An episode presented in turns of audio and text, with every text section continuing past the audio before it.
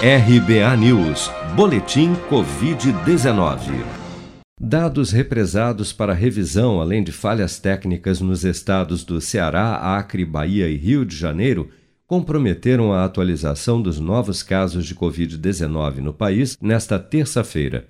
Assim, o balanço oficial atualizado do Ministério da Saúde não traz o total de novos casos confirmados nas últimas 24 horas, informando, no entanto, mais 485 óbitos relacionados à doença, elevando para 591.440 o total de mortos por Covid-19 até o momento.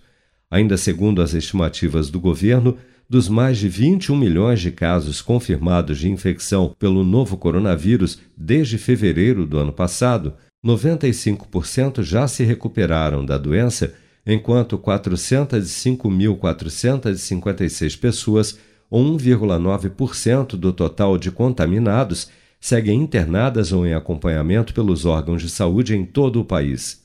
O relatório semanal da Organização Mundial da Saúde sobre a Covid-19, divulgado nesta terça-feira, aponta que a variante Delta do coronavírus já é predominante na maioria das regiões do mundo estando presente em cerca de 90% de todas as sequências genéticas submetidas ao Banco de Dados Global, GSIDE, entre 15 de junho e 15 de setembro. No Brasil, dados da rede genômica Fiocruz mostram que a Delta também já é prevalente no país, com 74,5% de todos os genomas sequenciados no mês de agosto.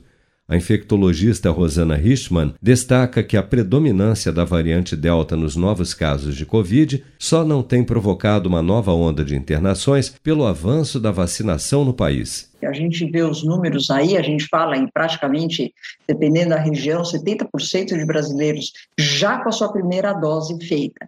Então, ela encontra uma população também que já tem uma certa proteção.